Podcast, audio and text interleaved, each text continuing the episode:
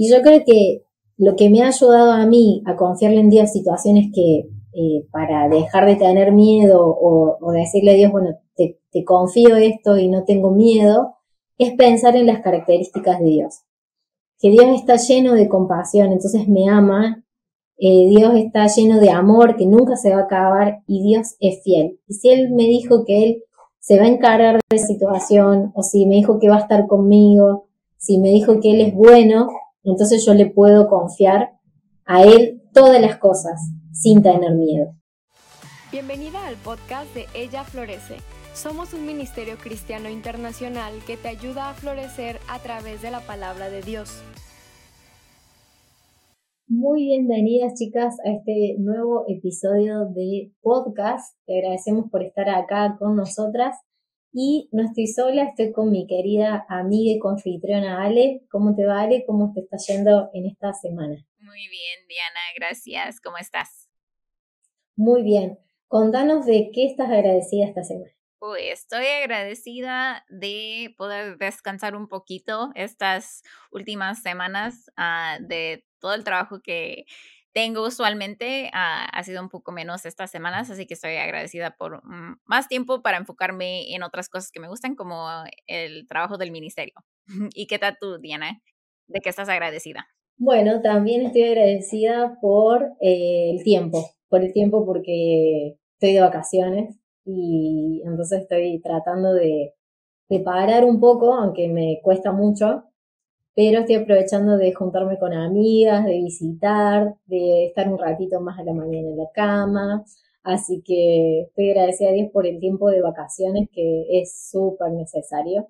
Así que bueno, estoy, agradecida por, por eso. Y chicas, hoy tenemos un episodio muy especial que a mí la verdad que me encanta y ahora creo que a vos también te gusta mucho, que vamos a estar respondiendo preguntas que ustedes nos han mandado. Y eh, cada vez que ponemos la cajita de preguntas se nos se llena, por lo general. Y eh, si no han ido a nuestra revista, pueden ir allá y ahí van a encontrar muchas respuestas. Y creo que en nuestro Instagram, en las historias destacadas, también hay preguntas y respuestas. Pero queríamos hacer este episodio con las preguntas que más se han repetido y las preguntas que ustedes más hacen Así que a mí también me gusta esta sección, porque no sé, Ale, vos, pero alguna pregunta de estas yo me he hecho en algún momento. Entonces como que me siento súper identificada con la persona que lo hizo y, y, cuando la respondo como que también reafirmo cosas y busco. Esto nos ayuda ¿no? a nuestro crecimiento espiritual, ¿no? Para que, eh, para no sentirnos más solas y que todas luchamos con las mismas cosas.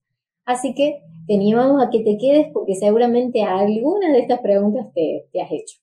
Sí, me encanta esto, que cuando hacemos esos de preguntas y respuestas, porque igual yo así como que, ay, yo tenía esa pregunta o he tenido esa pregunta, déjame investigarlo, ¿no? Y es muy divertido investigar y ver qué dice la palabra acerca de estas preguntas que yo creo que muchas de nosotras tenemos. Así que, bueno, la primera es cómo ver a Dios en las cosas cotidianas de la vida, en esas que son menos espirituales. Y ahora, a veces es difícil contestar esas preguntas porque uno quiere hacer un poquito más de contexto de lo que se refiere a la persona o de qué está hablando exactamente la persona, pero me imagino que menos, cuando se refiere a las cosas menos espirituales, son cosas como que ir al trabajo, ir a la universidad o a la escuela o no sé, cambiar los pañales de los hijos y cocinar y cosas así, ¿no? Que las cosas cotidianas, ¿no?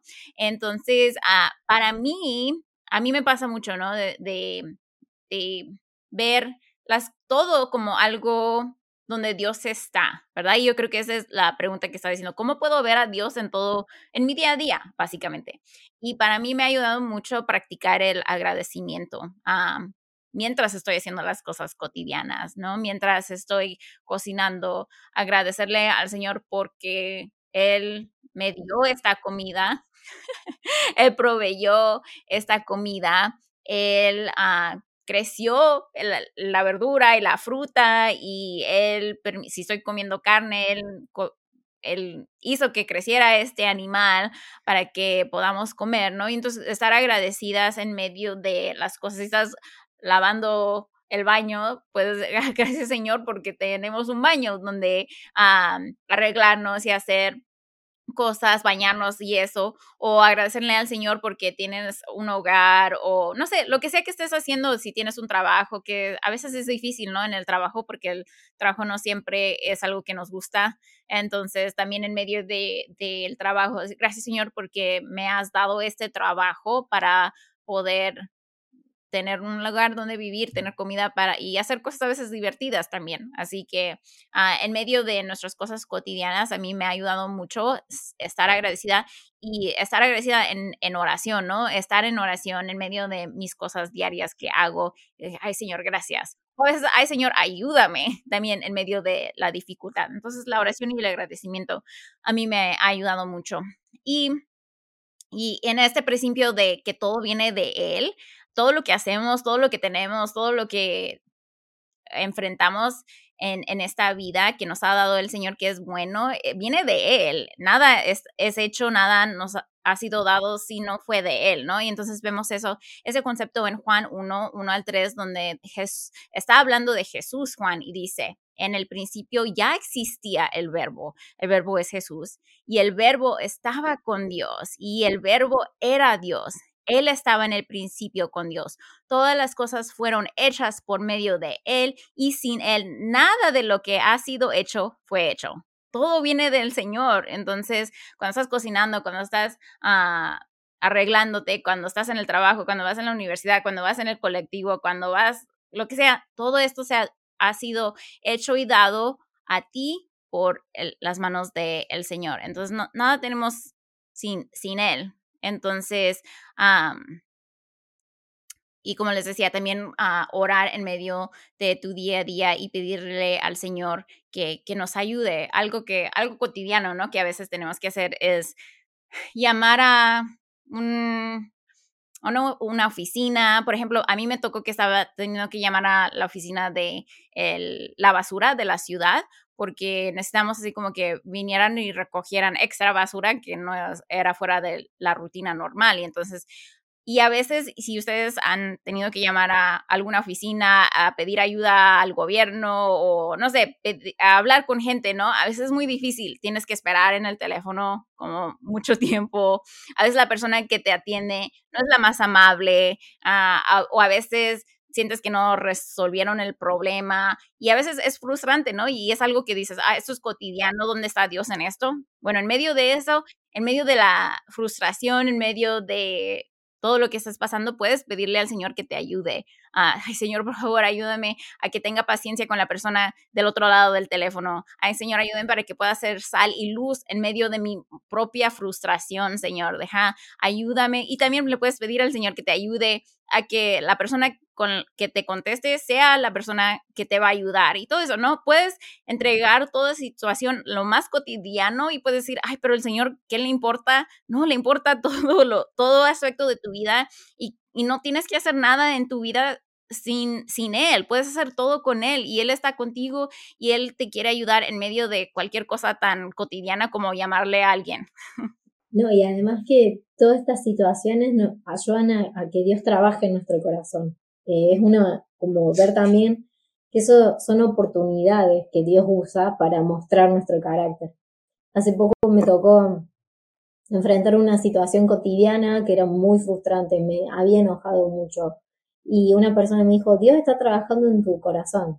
Y yo digo, no, no quiero que trabaje de esta manera. Y es algo cotidiano, ¿no? No es que yo estoy en la iglesia cantando y, y Dios va, es más espiritual eso, porque a veces pasa esto, ¿no? Como que dividimos lo espiritual como lo que hago en la iglesia, el trabajo que hago en la iglesia, lo que mi ministerio, y como no espiritual lo que hago en mi casa. Y no, porque Dios está todo el tiempo. Entonces, qué importante esto, Ale, de, de en cada situación ver a Dios, ¿no? Por más que sea algo tan cotidiano como lavarme los dientes, como limpiar mi casa, eh, ahí está Dios y ahí es una oportunidad que Dios usa, ¿no?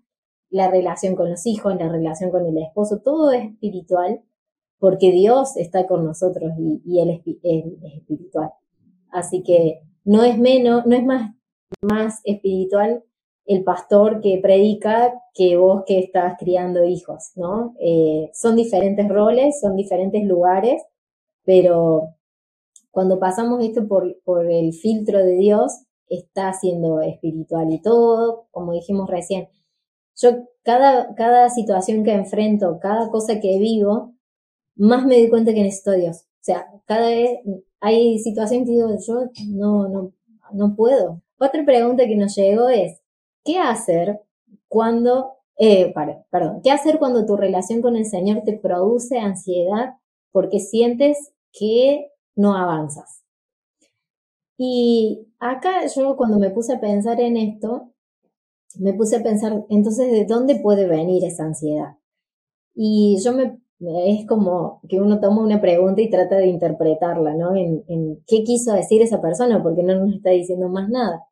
Y yo pienso que poniéndome en, ese lugar es porque a veces nos comparamos, ¿no? Yo me comparo. Y escucho a alguien que, alguien, no sé, ahora en esto de las redes sociales, ¿no? Veo, eh, por no decir, veo a, un matrimonio que admiro mucho y que se dedican al ministerio y tienen muchos hijos y a mí me parece que ellos son súper santos. Yo, ah, yo no tengo ese nivel de espiritualidad y, ah, yo siempre lo mismo. Y entonces me da ansiedad porque yo estoy enfocándome en la relación que los otros tienen con Dios y siento entonces que yo no avanzo. Y queríamos recordarles que cada relación con Dios es diferente y especial. Y no nos tenemos que comparar. Y si yo me estoy comparando con alguien que veo por las redes sociales, mucho menos. Y si me comparo con mi par, eso me tiene que ayudar a ver en su ejemplo cómo él o ella hacen para avanzar en su vida espiritual y tomarlo como ejemplo, pero no como comparación de, de qué espiritual es esa persona. Porque en definitiva no vemos sus errores. Eh, vos quizás me estás viendo a mí y decís, uh, qué espiritual, y no sabes si yo hace cinco minutos me enojé y hace cinco minutos, no sé, traté mal a mi perro, eh, y si yo hoy oré o no oré. Eh, entonces, como que tenemos que dejar de compararnos eh, en las relaciones perfectas con Dios que vemos, porque no sabemos lo que, lo que pasa. Y algo que me gustó pensar es, Ale, vos tenés hermanas. La relación que tu hermana tiene con tu papá no es la misma que vos tenés con tu papá. Y Dios tiene una relación especial con vos diferente a la que tiene con tu hermana. Entonces, eh, nos enfoquemos en cultivar nuestra relación con Dios y, sacarle ese provecho y no ver los avances de las otras personas, sino ver cómo podemos hacer crecer nuestra relación con Dios y ahí vamos a ver pequeños avances. No sé si te ha pasado, Ale, alguna vez compararte con, con alguien en, en tu relación con Dios. Todo el tiempo. Yo creo que eso de la comparación es algo que uh, nos pasa mucho y especialmente porque ahora no solamente este comparas con las personas en la iglesia, pero ahora tienes estas personas extra que estás viendo en las redes sociales que antes no, no tenían que lidiar la gente, ¿no? Con esto. Y entonces, pero me gusta eso que mencionas de, de, de lo lindo de decir, mira, esta persona es un ejemplo y tomarlo con, con ojos de, de entendimiento de que la personas que están poniendo cosas en Instagram usualmente están poniendo lo lindo y no lo, como dijiste, no, Diana, nos están viendo ahorita y dicen, ay, qué espirituales son estas chicas. No, no, igual, ¿no? No saben qué estamos viviendo detrás de las cámaras cuando se, se apaga todo y cuando apagamos todo, no saben, ¿no? Que está en nuestros corazones y que todos somos igual y, y a lo mejor alguien tiene más experiencia que la otra persona, pero deberíamos de ver, si vemos algo lindo en una persona, es decir, ay, wow, Dios está trabajando en esta persona, qué lindo, y yo quiero uh, esforzarme para poder ser una mujer madura en el Señor como X persona, ¿no? Y a lo mejor si es así, o a lo mejor te, te, va a decir esa persona madura, ¿no? Que tú ves igual, ¿no? Que yo quién soy, yo, yo no, yo tengo todos esos pecados, no sabes lo que digo, lo que hago, lo que tengo en mi corazón cuando me enojo, todo eso, no sabemos, ¿no? Y entonces tomar eso y decir qué lindo tenemos estos ejemplos, pero no elevar las personas como si fueran perfectas, como aparentemente se ve en, en las redes. Y, y, la otra cosa, yo creo que también a veces entre más estamos conectadas con el Señor, más vemos nuestros pecados y yo creo que eso también puede producir más ansiedad y puedes decir, ay, pues no estoy avanzando, ¿no? Y, y en verdad a lo mejor sí estás avanzando porque estás más atenta a tu propio pecado y entonces estás dando más cuenta te estás dando cuenta de cosas que a lo mejor antes no te hubieras dado cuenta, como esa actitud de quejarte en tu corazón, que a lo mejor no, verbalmente no dijiste nada, pero tuviste una actitud de, de queja en tu corazón y te diste cuenta y le tuviste que pedir perdón al Señor, ¿no? Yo creo que he escuchado mucho de eso, de, de gente que dice, entre más madura, entre comillas, estés en el Señor, entre más conectada con el Señor estás, más vas a ver tu pecado porque eres más sensible a eso, porque estás conectada con el Espíritu Santo y entonces más te das cuenta y entonces como que creo que estoy siendo más pecadora que antes, eh, entre más paso tiempo con el Señor, pero ah, en sí te estás dando más cuenta, yo creo, y eso es algo yo creo que también para animarnos a decir, ah, me estoy dando cuenta de mi pecado cuando antes no me daba cuenta y eso me está ayudando al Señor para que me santifique y me vaya ayudando a madurar. Y bueno, ah, la próxima pregunta, y bueno, eso no es una pregunta, es más así como que una, algo que quieren que, que abordemos el tema, y dice, ¿qué les aconsejarían a las jóvenes que recién conocen a Dios cómo andar bien en los caminos del Señor? Y bueno, me encanta esta pregunta porque ah, es la nueva generación, ¿no? Que queremos impactar y queremos hablarles y queremos que eh, ellos ah, sean fortalecidos en el Señor. Y lo primero que diría es ora para que el Señor te ayude a crecer en tu relación con el Señor. No puedes hacer nada sin Él, como dijimos al principio, nada viene de Él, no puedes hacer nada sin Él. Entonces, orar y estar conectada con el Señor y pedirle que Él, Él es tu mayor ayuda. Ah, y la otra cosa es conectarte, ¿no? Conéctate con una iglesia. Si es que no estás conectado a una iglesia, conéctate y no solamente ve los domingos, pero participa en las reuniones y los grupos de jóvenes que tengan. Busca una mujer mayor en tu iglesia que te pueda disipular, te pueda ayudar a aprender. Cuando tengas una pregunta que puedes ir a ella a que te ayude. Y la otra cosa también e, es estudia la Biblia. Eh, como habíamos dicho ah, anteriormente en unos nuestros podcasts, eh, estar en la Biblia es recibir del Señor, es escuchar de Él y conocer su corazón. Y a veces también se puede ser así como que una carga porque uno no sabe dónde empezar.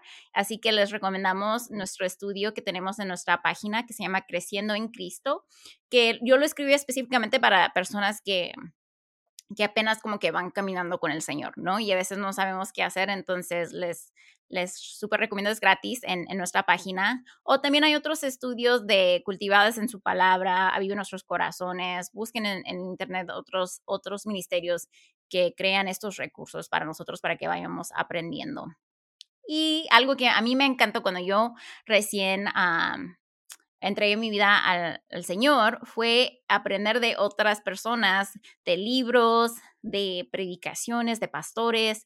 A mí me encanta John Piper, John MacArthur, no sé qué, ¿quién recomiendas tú, Diana, que de más de la habla hispana? Es el pastor Sugel Michelén, em, se me fue el nombre del otro pastor, Héctor Salcedo. Eh, estamos en una era de muchos, muchos recursos eh, pero bueno, yo creo que el que más consumo es eh, de Aviva Nuestros Corazones, eh, sus podcasts, pero mm, me gusta mucho el pastor, el pastor Sugel creo que es uno de mis mis favoritas. Buenísimo. Sí, y, yo me acuerdo, me sentaba cuando estaba recién aprendiendo y cuando estaban ah, enseñando a través de cierta parte de las escrituras, abría mi Biblia, la tenía abierta, la estaba leyendo, la estaba consumiendo y es algo súper importante también si apenas van creciendo en, en, los caminos del Señor, es abrir sus Biblias cuando ven a, escuchan a alguien predicar, ¿verdad? Me encantó alguien que John Piper, por ejemplo, ya lleva creo que tiene 80 años, si no me equivoco, pero ah, John Piper, ya después de años y años, y sabes, ah, si has escuchado sus predicaciones, si has leído sus libros, sabes que él tiene una teología muy sana, pero él diciendo, él dice, abran su Biblia cuando estoy predicando y cuando escuchen cualquier predicador, abran su Biblia y no confíen en la persona, sino vean por, por sus propios ojos qué están escuchando y si está de acuerdo a la palabra. Y eso es súper importante y cuando están buscando una iglesia, si están buscando una iglesia, es algo que les recomiendo. Si están escuchando y están en el servicio y están escuchando al pastor, abran su Biblia para ver lo que está diciendo este pastor está de acuerdo a la palabra, lo que estoy escuchando, lo que nosotros, hasta nosotros decimos aquí en, en nuestros podcasts, cualquier persona que le está enseñando de la palabra, ustedes abran la Biblia para ver si está cierto lo que está diciendo esta persona. Ah, y lo mismo, ¿no? Eh, yo también recomiendo libros de Patti Namnum, Wendy Bello, Nancy DeMoss, uh, Ana Ávila. Tenemos, hay varias mujeres y también hombres, ¿no? Que escriben para ayudarnos a entender la Biblia. Recomendamos los libros cristianos igual, tengan sus Biblias abiertas mientras están leyendo para otra vez verificar, porque alguien se va a equivocar y aún, tan confiado que a lo mejor sea John Piper, John MacArthur, Nancy, Patty Namnum, Wendy Bello, debemos de, siempre estar en la palabra nosotras mismas y verificar si es cierto lo que está diciendo esta persona, si es cierto lo que me está enseñando y tener siempre como que esa alerta. Así que desde joven es algo que recomiendo porque si los vas desarrollando desde ahorita es algo que se va a hacer más fácil y que puedes estar así como que en alerta para asegurarse de lo que estás escuchando, lo que estás viendo, lo que estás leyendo es de sana doctrina. Sí, otra cosa, si recién empezás a estudiar la Biblia, no vayas a el Apocalipsis. Siempre se recomienda ir eh, por los evangelios, ¿no? Y y podemos tener libros y autores y autoras que nos bendicen, pero nunca deben estar sobre la autoridad de la palabra de Dios, ¿no? Eh, nosotras admiramos mucho a todas estas personas, pero no, no pueden reemplazar mi estudio personal con el Señor, ¿no? Eh, decimos, ah, no, hoy no hago mi devocional, pero me escuché cinco predicas de Sugel Michelin.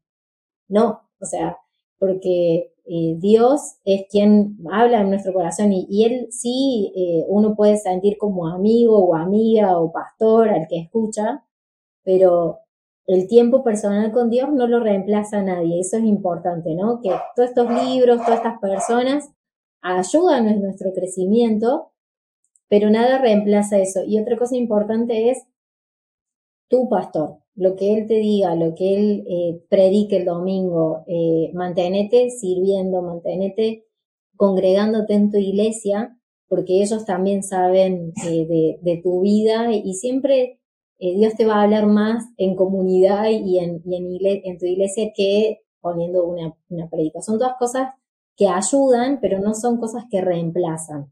Ah, yo no fui el domingo en mi iglesia, pero me conecté al servicio de la IBI. ¿No? Puede pasar que si estamos enfermos o, no sé, pero tengamos cuidado con eso porque en esta era de redes sociales y todo, o me vi un vivo de Alejandra Sura, no sé. Entonces como que no reemplaza a, la a congregarnos y a tener nuestro tiempo personal con Dios. Y si te está costando esto, te invitamos a que veas nuestro podcast sobre las disciplinas espirituales. Ahí te mandamos para que, para que vayas para ver cómo empezar y cómo ir. Otra pregunta que nos llegó es, ¿cómo dejar el miedo y confiar en Dios en todo momento sin importar nada más? A los ansiosos nos cuesta un poco confiar, ¿no? Confiar en Dios y confiar esa, esa, esa situación, ¿no? Que, que no vamos a tener el control. Y en estos días terminé un estudio sobre el carácter de Dios. Y era cortito, el, estudio era sobre un solo versículo que iba desmenuzando diferentes eh, eh, aspectos del carácter de Dios. Y me gustó mucho el que terminé hoy. Eh, les voy a leer el versículo primero que dice, el Señor pasó por delante de Moisés proclamando Yahvé, el Señor, el Dios de compasión y misericordia. Soy lento para enojarme y estoy lleno de amor inagotable y fidelidad. Y hoy me tocó pensar sobre la fidelidad. Y en la, en la definición que, que estaba era que las características de una persona fiel es que es de una persona estable. Y por eso los salmos eh, comparan a Dios como una roca, ¿no? Como algo que no varía, que no se mueve, que siempre está firme. Y yo creo que lo que me ha ayudado a mí a confiarle en Dios situaciones que eh, para dejar de tener miedo o, decirle a Dios, bueno, te, confío esto y no tengo miedo, es pensar en las características de Dios. Que Dios está lleno de compasión, entonces me ama, eh, Dios está lleno de amor que nunca se va a acabar y Dios es fiel. Y si Él me dijo que Él se va a encargar de la situación, o si me dijo que va a estar conmigo, si me dijo que Él es bueno, entonces yo le puedo confiar a Él todas las cosas sin tener miedo. Y está bueno pensar en esto porque miedo vamos a tener siempre. No creo que exista de este lado de la eternidad una situación que no nos dé miedo o alguna decisión que, tomemos que no nos dé miedo, pero podemos darle eso a Dios, que es el único que no nos va a fallar nunca.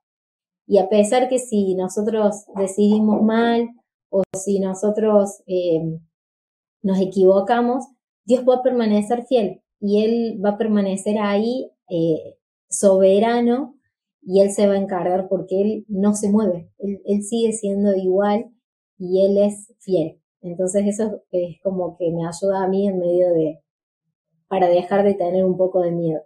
Sí, a mí me ayuda mucho enfocarme en las diferentes características del Señor y yo creo que su fidelidad es algo súper lindo, ¿no? Porque en medio del el miedo y la ansiedad, eh, necesitamos quitar nuestros ojos de nosotras mismas y de nuestra situación y enfocarlas en, el Señor quién, y quién es Él. Y ya cuando nos ponemos a pensar, wow, este Dios que es grande, soberano y todas esas características, Él está aquí en medio de mi situación y, qué lindo, ¿verdad? Que es un Dios personal que le importa todo eso y su fidelidad es, es hermosa. Así que ah, yo creo que es algo súper lindo el, el, enfocarnos en quién es Dios en medio de esa ansiedad. Y bueno, la siguiente pregunta es, ¿cómo sé si estoy acorde a la voluntad de Dios? Y esta es una pregunta grandísima. Yo creo que debería de tener todo un podcast para contestar. pero así cortito, puedes saber si estás acorde a la voluntad de Dios cuando estás en la palabra. A través de la palabra podemos saber cuál es la voluntad de Dios y sabemos que nos manda amarlo, amar a otros. vemos en Mateo 22, 37 al 39, ah, donde él dice, y él le contestó, él siendo Jesús, amarás al Señor tu Dios con todo tu corazón y con toda tu alma y con toda tu mente. Ese es el grande y el primer mandamiento. Y el segundo es semejante a este, amarás a tu prójimo como a ti mismo.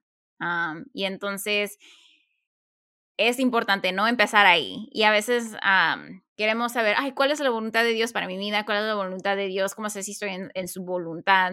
Y si no estás en lo que está directamente dicho en la palabra, ¿cómo piensas que el Señor te va a mostrar su voluntad que no sabemos, verdad? Que no conocemos. Y yo escuché una, una predicación donde decía, la verdad no sabemos la voluntad de Dios que no está en la palabra, ¿verdad? Sabemos su voluntad, lo que Él quiere de nosotros, lo que Él desea, sabemos su corazón a través de la palabra, pero lo que Él no nos cuenta, lo que Él no nos dice, no nos no sabemos hasta después. No es, es, hasta después que podemos saber, ah, esta fue la voluntad de Dios para mi vida, hasta que pasara, ¿verdad? Es, es hasta después donde puedes saber. Ah, porque no, no somos Dios, Él por su misericordia nos guarda del futuro, Él sabe por qué, Él sabe quién nos deja saber, cuándo nos deja saberlo y por su misericordia y porque Él, él sabe que es mejor para nosotros, guarda esas situaciones o cosas que van a pasar en el futuro hasta que pasan, ¿verdad? Y entonces, también una cosa que nos puede ayudar conocer cuál es la voluntad de Dios, porque sabemos, ah, el Señor quiere que lo ame, quiere que ame a otras personas, pero ¿qué más? Dame más, ¿no? A veces la gente dice, pero ¿qué más? ¿Qué más? y si haces un, uh, buscas la frase, la voluntad de Dios en la Biblia, vas a encontrar varios versículos donde nos dice que directamente dice, esta es la voluntad de Dios. Y en primera de Tesalonicenses 4, 3 a 5 dice, porque esta es la voluntad de Dios. Escuchen su santificación. Esa es la voluntad de Dios, que seamos santificados. Y Él eh, dice, ah, explica un poco más, que se abstengan de la inmoralidad sexual, que cada uno de ustedes sepa cómo poseer su propio vaso en santificación y honor, no en pasión degradante como los gentiles que no conocen a Dios, ¿no? nuestra santificación, que nos parezcamos más a Jesús. Esa es la voluntad de Dios, que seamos transformadas también a, su voluntad. Vemos en Romanos 12, 12 dice, y no, y no se adapten a este mundo, sino transfórmense mediante la renovación de su mente para que verifiquen cuál es la voluntad de Dios, lo que es bueno y aceptable y perfecto. Entonces, ¿cómo vamos a saber la voluntad de Dios? A través de estar en la palabra, a través de que Dios nos vaya transformando nuestra mente, nuestros corazones. Y otro, este me encantó cuando lo descubrí, cuando lo leí, dije, wow, qué hermoso, que esa es la voluntad de Dios. Dice en primera de Tesalonicenses 5, 17 al 19, dice, oren sin cesar, den gracia en todo, porque esta es la voluntad de Dios para ustedes en Cristo. No apaguen el Espíritu Santo. Ay, dije, oh, wow, la voluntad de Dios para mi vida es que ore, que dé gracias, ok, esto sí puedo hacer, ¿no? A veces como que tratamos de de pensar, ay, ¿cuál es la voluntad de Dios para mi vida? Y estamos pensando en el futuro, pero piensa, ¿cuál es la voluntad de Dios para ti hoy? Y es que seas santificada, que estés en su palabra para que seas transformada, que des gracias a Dios a través de la oración, que abstengas del pecado, esa es la voluntad de Dios. Y si tomamos esos pasos día a día, estamos en su voluntad y ya después Él se encarga del resto, ¿verdad? Vemos en Mateo 6:33, busquen su reino y Él se encargará del resto. Entonces, esta es nuestra responsabilidad de buscar de Él, de estar en su palabra y dejar que Él nos vaya transformando. Ahora, me imagino también que esta pregunta viene de, ay, pero ¿qué tal esas preguntas que tengo? ¿Con quién casarme? ¿Dónde ir a trabajar? ¿A qué universidad? ¿Me debo de mudar de mi, ah, del hogar de mis papás? qué trabajo tomar, no sé, cualquier decisión, ¿no? ¿Qué, qué iglesia ir, todo eso, ¿no? A lo mejor eh, se hacen estas preguntas, quieren saber cuál es la voluntad de Dios y para contestar eso, les recomendamos el episodio que tuvimos con Wendy Bello acerca de tomar decisiones. Está en esta misma temporada, así que busquen ahí en, en YouTube, en Spotify, donde prefieran escuchar y ver, pero el de Wendy Bello se lo recomendamos. Y también saber de que Dios nos dio sabiduría, ¿no? A veces uno como que se, se llena de ansiedad, ¿no? De, pensar en, en, el futuro o lo que tiene que decidir. Y me acuerdo de ese podcast que decía que hay las decisiones más importantes son menos comparadas a las decisiones de todos los días. Y qué importante esto, ¿no? Ale, de la voluntad de Dios para mí hoy es que yo sea agradecida, que yo esté orando, que yo esté eh, combatiendo el pecado, que si, si tan solo uno se enfocara en hacer lo que sabe que tiene que hacer y no en lo que es más grande, eh, Dios te va a ir dando de su sabiduría. Y me acuerdo de ese versículo en Santiago, ¿no? Pídansela a Dios y Él se las va a dar en abundancia, ¿no? En abundancia nosotros podemos conocer esa voluntad de Dios y en esas decisiones que no sabemos que, cuál es la voluntad de Dios, Él nos va a ir guiando y confiar, ¿no? Que, Dios nos va a responder. A mí me, me asombra mucho el salmista, ¿no? Cuando ora y dice, Señor, yo hablé y vos me respondiste. O sea, si yo oro, Dios me va a responder. Tengo que confiar en eso y que Él me va a guiar. Entonces, bueno, vayan a ese podcast y, lo que nos toca hacer hoy lo hagamos. Otra pregunta que nos llegó dice, me gustaría consejos para una mujer que siente que su vida está estancada. Y creo que todos hemos pasado por algún momento con sentirnos estancados, como que siempre hacemos lo mismo, como que nos cansa la rutina, como que queremos otra etapa en nuestra vida, o como que hace muchos años que estoy acá. Y hay veces que eh, nos puede venir la frustración o la, el desánimo. Y si vos estás pensando que tenés que cambiar de etapa o ya no querés estar más así, entonces es un buen signo, ¿no? Como que es alguna alerta que es que tenés que avanzar un poco. Y te animamos a que puedas ver tu situación y, con pequeños hábitos todos los días puedas ir cambiando algunas cosas que no te gustan para ir avanzando. Y podemos hablar de eh, vencer la ansiedad o o estoy estancada, siempre mi casa está igual y me gustaría, no sé, eh, comprarle cosas nuevas para que no esté igual, o me gustaría mi carácter, estoy estancada en mi carácter, siempre estoy igual.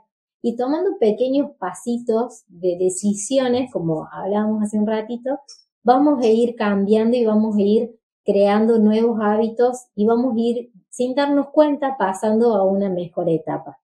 Y me gusta mucho este salmo que dice, lámpara es a mis pies tu palabra y lumbrera a mi camino. Si nosotros, como recién decíamos, le vamos pidiendo a Dios que nos ayude, decimos, Señor, ya estoy cansada de esta etapa, me siento estancada, ayúdame a ver qué pequeños cambios puedo hacer. Puedo preguntarle a una amiga, todas las cosas que dependan de nosotras cambiar, con la ayuda del Señor la vamos a poder ir haciendo y vamos a ir pudiendo avanzar. Pero no vamos a estar cambiando de etapa de una, de la noche a la mañana, ¿no? Sino que todos los días haciendo pequeños cambios en nuestra vida, en nuestra rutina, en, no sé, si queremos hacer ejercicio, si queremos bajar de peso, si queremos cambiar nuestro carácter. Todo se logra con pequeños pasos y de golpe nos vamos a dar cuenta que ya estamos en una nueva etapa.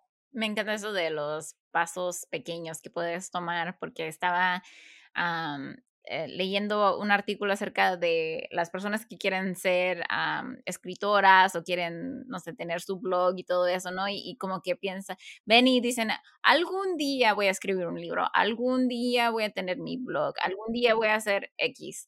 Y en lugar, dice esa persona que escribió el artículo, dice, en lugar de decir algún día, ¿por qué no tomas un paso pequeño y dices, hoy voy a escribir un párrafo? Hoy me voy a sentar y voy a escribir acerca de esto, ¿no? Algo así, tomar esos pasos pequeños.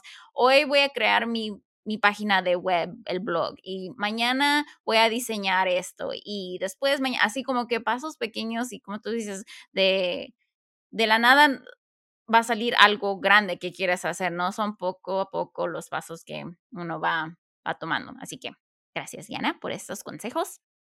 Y ahora la última pregunta, yo creo que está muy relacionada a la última pregunta que yo contesté, ah, pero con un poquito más de detalle quiero contestar. La pregunta es, bueno, y hay varias preguntas en esta ah, sección que quiero contestar. Dice, ¿cómo saber cuál es mi llamado? Alguien más preguntó, ¿es, es bueno estar trabajando en varios ministerios al mismo tiempo?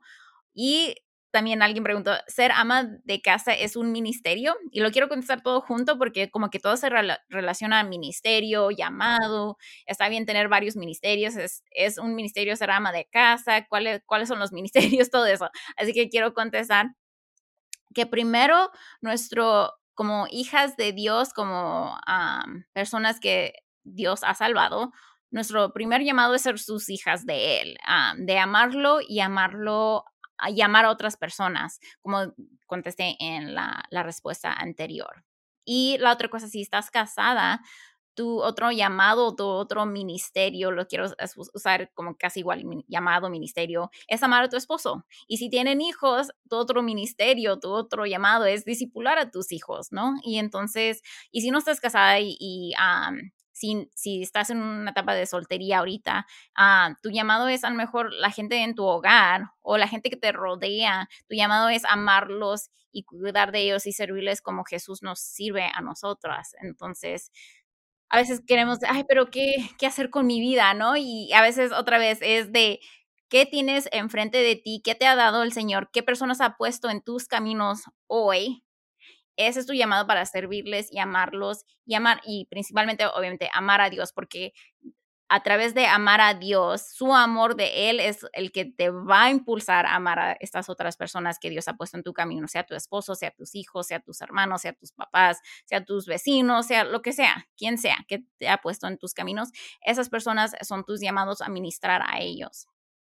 Ahora, las otras cosas de, alguien preguntó acerca de que si puedo tener varios ministerios. Y sí, obviamente, ¿verdad? Acabo de decir, puedes tener ministerio a tu esposo, a tus hijos, un ministerio, un llamado a servir en tu iglesia, un ministerio, un llamado a ayudar a tus papás. Tenemos varios ministerios, servimos a varias personas, no solamente sirvo a X persona, nos servimos a varias personas y somos embajadores de Cristo a varias personas. Entonces, tenemos varios ministerios y está bien porque no Dios no solamente nos ha puesto en una así como una burbuja y solamente estás en tu hogar, pero deberías de tener contacto con otras personas en tu iglesia, con, con personas si estás trabajando, si vas a la escuela, lo que sea, tienes ministerio a varias personas.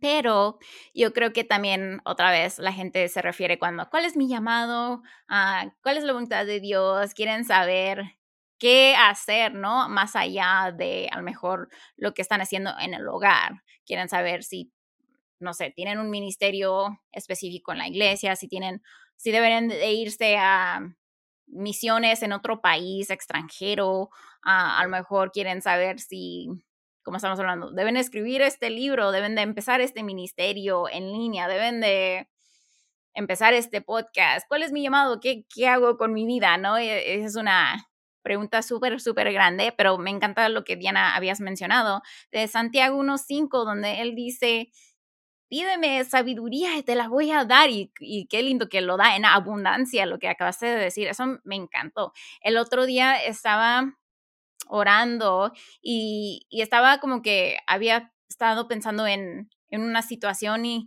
estaba tratando de yo resolverla yo en mis propias habilidades. Y, de repente así como que me vino el pensamiento de ese versículo de Santiago 1 a 5, porque yo no, no llegaba a la resolución, yo no sabía cómo resolver esta situación. Y me puse a orar, ay Señor, por favor, necesito sabiduría, por favor, ayúdame, no sé qué hacer. Y no sabes, el segundo que lo oré, así como que mm, Dios me trajo esta idea a la mente y dije, ay Señor, me pasé horas tratando de resolver esta situación yo sola y en segundos me traes la, la, respuesta. Ay Señor, perdóname porque no te pedí ayuda antes. Y a veces hacemos eso, ¿no? Tratamos de ah, esforzarnos nosotras mismas en nuestras propias habilidades, nuestras propias fuerzas y en fin, tenemos a Dios quien nos quiere ayudar, quien nos quiere suplir, nos quiere dar todo lo que necesitamos. Y entonces me encanta ese versículo de Santiago 1.5. Y como había mencionado, uh, también estar en la palabra otra vez. No puedes saber cuál es la voluntad de Dios, no puedes saber cuál, qué ministerio, uh, qué llamado tienes si no estás en la palabra, si no sabes quién es Dios, si no sabes a qué le apasiona a Dios, qué cosas cuál es su, voluntad de Él, claramente que está en la Biblia, ¿no? Tenemos que tener nuestra mente transformada. Lo otro que deberías de considerar es ver las necesidades de tu alrededor, ver la necesidad en tu hogar, tu iglesia, tu trabajo, tu comunidad. Puede, puede ser que Dios te ha puesto donde estás para que le sirvas. Y vemos en los evangelios muchas veces eso pasa, ¿verdad? Pasó cuando Jesús ah, sanó a alguien, o sí, sanó a alguien, lo liberó de demonios o algo así, la persona a veces le dice, ay Señor, déjame ir contigo, quiero ir contigo, quiero viajar contigo, quiero ir con, con tus discípulos. Y a veces les decía, no, quédate donde estás. Ahí es tu llamado, ahí es tu ministerio, ahí yo te quiero, yo te puse ahí para que tú hablaras de mí y haz eso, ¿no? Y a, otras personas sí los llama a que vayan a, vemos a Pablo y los apóstoles, como ellos fueron mandados a diferentes países, lugares, ciudades para proclamar el Evangelio, pero a otras personas les dice, quédense donde están, quédense donde los he puesto. Y entonces, si si siempre fueran misioneros de otros lados que vinieran a proclamar el Evangelio, serían menos gente que pudiera venir a, proclamar, ¿verdad? Porque hay menos gente que es llamada a salir fuera de su país. Hay más gente que Dios llama y que nos ha puesto en el país, en la ciudad, en el hogar donde nos ha puesto para que nosotras seamos embajadores, embajadoras de Él en el lugar donde nos ha puesto.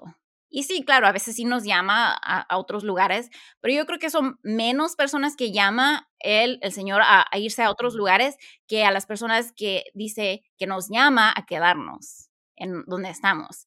Y entonces considera eso, ¿no? ¿Qué es lo que ha puesto en tu alrededor? ¿Qué necesidades hay ya a tu alrededor? Y a lo mejor ese es tu ministerio. Y ese es el, a lo mejor el Señor diciendo, hey, ojo, esto quiero que hagas tú. Mm, la otra cosa es considerar tus dones. Yo creo que es algo que a veces no, no tomamos en cuenta, pero Dios nos ha dado, nos ha equipado con cosas que a lo mejor a otras personas no, no ha equipado. Y vemos en Romanos 12, Dios da de diferentes dones a diferentes personas. Y entonces Él a veces nos dirige a través de qué dones nos ha dado. Entonces, ah, y aparte de los dones, porque son, hay dones específicos que vemos, de, vemos una lista de dones en Romanos 12 y hay otros, otros pasajes donde da una lista de, de los dones. Pero ahora también quiero que consideren sus talentos, sus habilidades, sus áreas de fortaleza que Dios les ha dado, también como una manera de ver cómo Dios quiere usarlos, quiere que ustedes les sirvan, cuál es su llamado. Muchas veces nos dirige a través de los talentos y esos fuertes que tenemos que Él nos ha dado a considerarlo, ¿no? Ahora no quiere decir que si no tienes un fuerte, por ejemplo, les doy mi ejemplo, el español no es mi, mi, fuerte, no es algo que yo me siento así como que súper a gusto hablándolo siempre y entonces, eh, y él después el, sentí el llamado de estar en este ministerio, empezar este ministerio para las mujeres de habla hispana. Ahora, si hubiera dicho, bueno, mi fuerte no es el español, entonces quiere decir, no, no, no, señor, no me estás llamando a este, este ministerio, lo, lo hubiera ignorado. Solamente es una, una manera de discernir, pues, posiblemente el Señor me va a usar en esta área porque me ha fortalecido en esta área. Pero si no, por ejemplo, tenemos el ejemplo de Moisés, donde él dice, yo no soy elocuente, yo no hablo bien, yo no, yo no soy bueno para eso, Señor, ¿cómo quieres que dirija a tu pueblo? Y el Señor dice, no, no, eres, no es por tus habilidades que te escogí para hacer esto, pero yo voy a estar contigo. Es como le responde, ¿no? Y entonces tenemos que ver no solamente lo que nos está fortaleciendo en el Señor, pero también que ha puesto en nuestros corazones. El Señor me puso a mí esa necesidad, que yo vi la necesidad de crear recursos para mujeres de habla hispana y aunque mi español no es el mejor, es lo que sentí que el Señor me llamó y, adelante, ¿no? Y fui adelante con, reconociendo que el Señor me iba a fortalecer, Él es el que me iba a ayudar en medio de mis flaquezas, en medio de mis debilidades. Así que, y por último, bueno, ¿es el último? ah, ah no, no. en último, en último, es a buscar los consejos de otras personas, ¿verdad?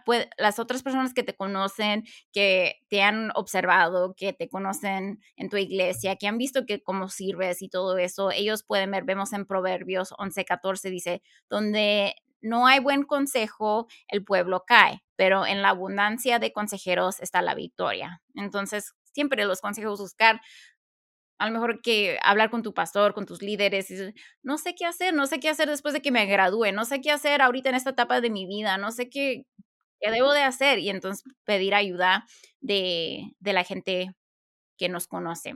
Ahora sí, último. Y este yo creo que es un poco más controversial. Cuando lo he enseñado yo, ha sido un poco controversial, pero en la verdad, en verdad yo siento, pienso y he discernido que es eh, en verdad esta es una manera como el Señor nos va dirigiendo. Y ahora, si estás en la palabra, si estás orando, si te estás congregando, si estás buscando consejos, si estás obedeciendo la palabra de Dios, el Señor nos mueve muchas veces a través de deseos que Él ha puesto en nuestros corazones, deseos santos, ¿no? Entonces, ¿qué deseos santos tienes en tu corazón por hacer? ¿Qué, qué dolores el Señor te ha dado en tu corazón, qué gente debes de servir, quién te llama la atención. Por ejemplo, a, algunas personas les gusta trabajar con niños, a otras personas no les gustan los niños, a algunas personas les gusta la gente anciana, a otras personas no les gusta la gente anciana, ¿no? Y entonces ver esos deseos santos que el Señor ha puesto, ese corazón para cierta uh, cierta gente, cierta, a lo mejor, país, cierto idioma, cierto lugar en tu comunidad, ve ese deseo que Dios puso en tu corazón. Y otra vez, es cuando estás alineada y estás cerca y conectada con el Señor, el Señor va mostrándote y a lo mejor hasta hace fuerte, más fuerte ese deseo porque Él está dirigiéndote también a través de esos deseos que Él ha puesto, uh, que están alineados a su voluntad para ti estaba pensando cuando hablabas que mm, muchas veces como estamos pensando que, como hablábamos ¿no? hace un rato sobre lo espiritual y no lo no espiritual, y entonces a veces pensamos, ser misionero es más mm, llamado que criar hijos, ¿no? O, o ir a tal etnia es mejor que ser luz en mis trabajos. Y las dos son importantes. Y en ese lugar donde Dios te puso es para que vos seas luz, para que vos seas sal, no es más importante el que deja todo y sale, o el que predica eh, domingo, o quizás tu audiencia de hoy en día sean tus hijos y les tengas que enseñar a ellos. Y es eh, tan importante y tan eterno como un pastor que, que guía a personas. Y también, si vos estás pensando que tu llamado es a ser misionero, a ser misionera, pero no predicas a tus vecinos y capaz que Dios no te, no te esté llamando a eso porque todo empieza en, lo pequeño. Y otra cosa que me gustó mucho de esto de los deseos, una vez escuché una historia de un papá que le quería regalar a su hijo una bici para Navidad. El hijo no le había pedido la bici, pero él, le quería regalar esta bici. Entonces, ¿qué hizo el papá? Lo llevaba todos los días eh, caminando por un lugar donde había bicis. Y el papá le quería regalar una bici roja. Entonces iban caminando y veían vidrieras y veía la bici. Después pasaban por lugares donde estaban jugando, eh, a donde estaban practicando bici. Ponía programas de bici y todo eso el papá estuvo haciendo durante todo el año. Cuando el hijo hizo la carta y el papá compró la bici roja. Cuando el nene hizo la carta para Navidad, puso que quería una bici roja y el papá al final de en Navidad le regaló la bici roja. Entonces el niño creía que era su deseo esa bici roja, pero en, verdad el papá había dejado muchas pistas y había determinado regalarle esa bici. Y a mí me encantó esa imagen, ¿no? Porque es cuando nosotros estamos con Dios y cuando Dios quiere cumplir sus propósitos en algo, va poniendo esos deseos. Y como decías, Ale, qué lindo, ¿no?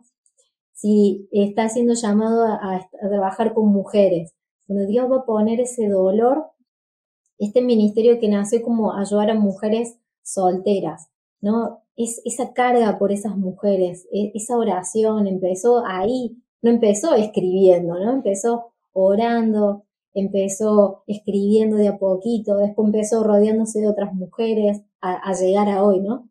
Y qué lindo eso de poder estar atentos a esos deseos y, a esas emociones que a veces son correctas. Siento tristeza por los niños que se pierden. Siento dolor por mi compañero de trabajo. Y todo eso también nos va a ayudar a poder capacitarnos. Y en la capacitación también vamos a ir encontrando si es de verdad eso, ¿no? Porque, por ejemplo, yo quiero ser médico, pero me impresiona la sangre y no, por más que ser médico sea bueno. Pero eso nos vamos a ir dando cuenta en la capacitación y qué importante esto, ¿no? De capacitarnos, de investigar, de leer, de, por ejemplo, ir haciendo viajecitos misioneros, porque todo esto en el tiempo se va a sostener cuando, eh, cuando enfrentemos dificultades, vamos a, el Señor nos va a sostener sobre lo que Él puso en nuestro corazón, sobre lo que dice su palabra, eh, sobre lo que Él nos está ayudando y ahí realmente se ve si este era mi llamado, mi ministerio, cuando permanezco en las dificultades. Así que estaría bueno hacer un podcast sobre completo sobre esto, porque es un tema bastante y bastante lindo y bastante para conversar mucho. Así que bueno, chicas, les agradecemos sobre, eh, les agradecemos de habernos mandado todas estas preguntas. Te queremos animar a que si vos mandaste tu pregunta, eh, se están respondiendo en, una sección muy especial de la revista. Te animamos a que vayas, que las descargues, que leas, no solo la que está ahora en, eh, en este número, sino que vayas a las anteriores. Tratamos de siempre responder todas y tenemos pendiente de grabar otro podcast con otras preguntas porque la verdad que son muy interesantes y muy lindas las preguntas. Así que le agradecemos por quedarse hasta acá y les deseamos que tengan linda semana.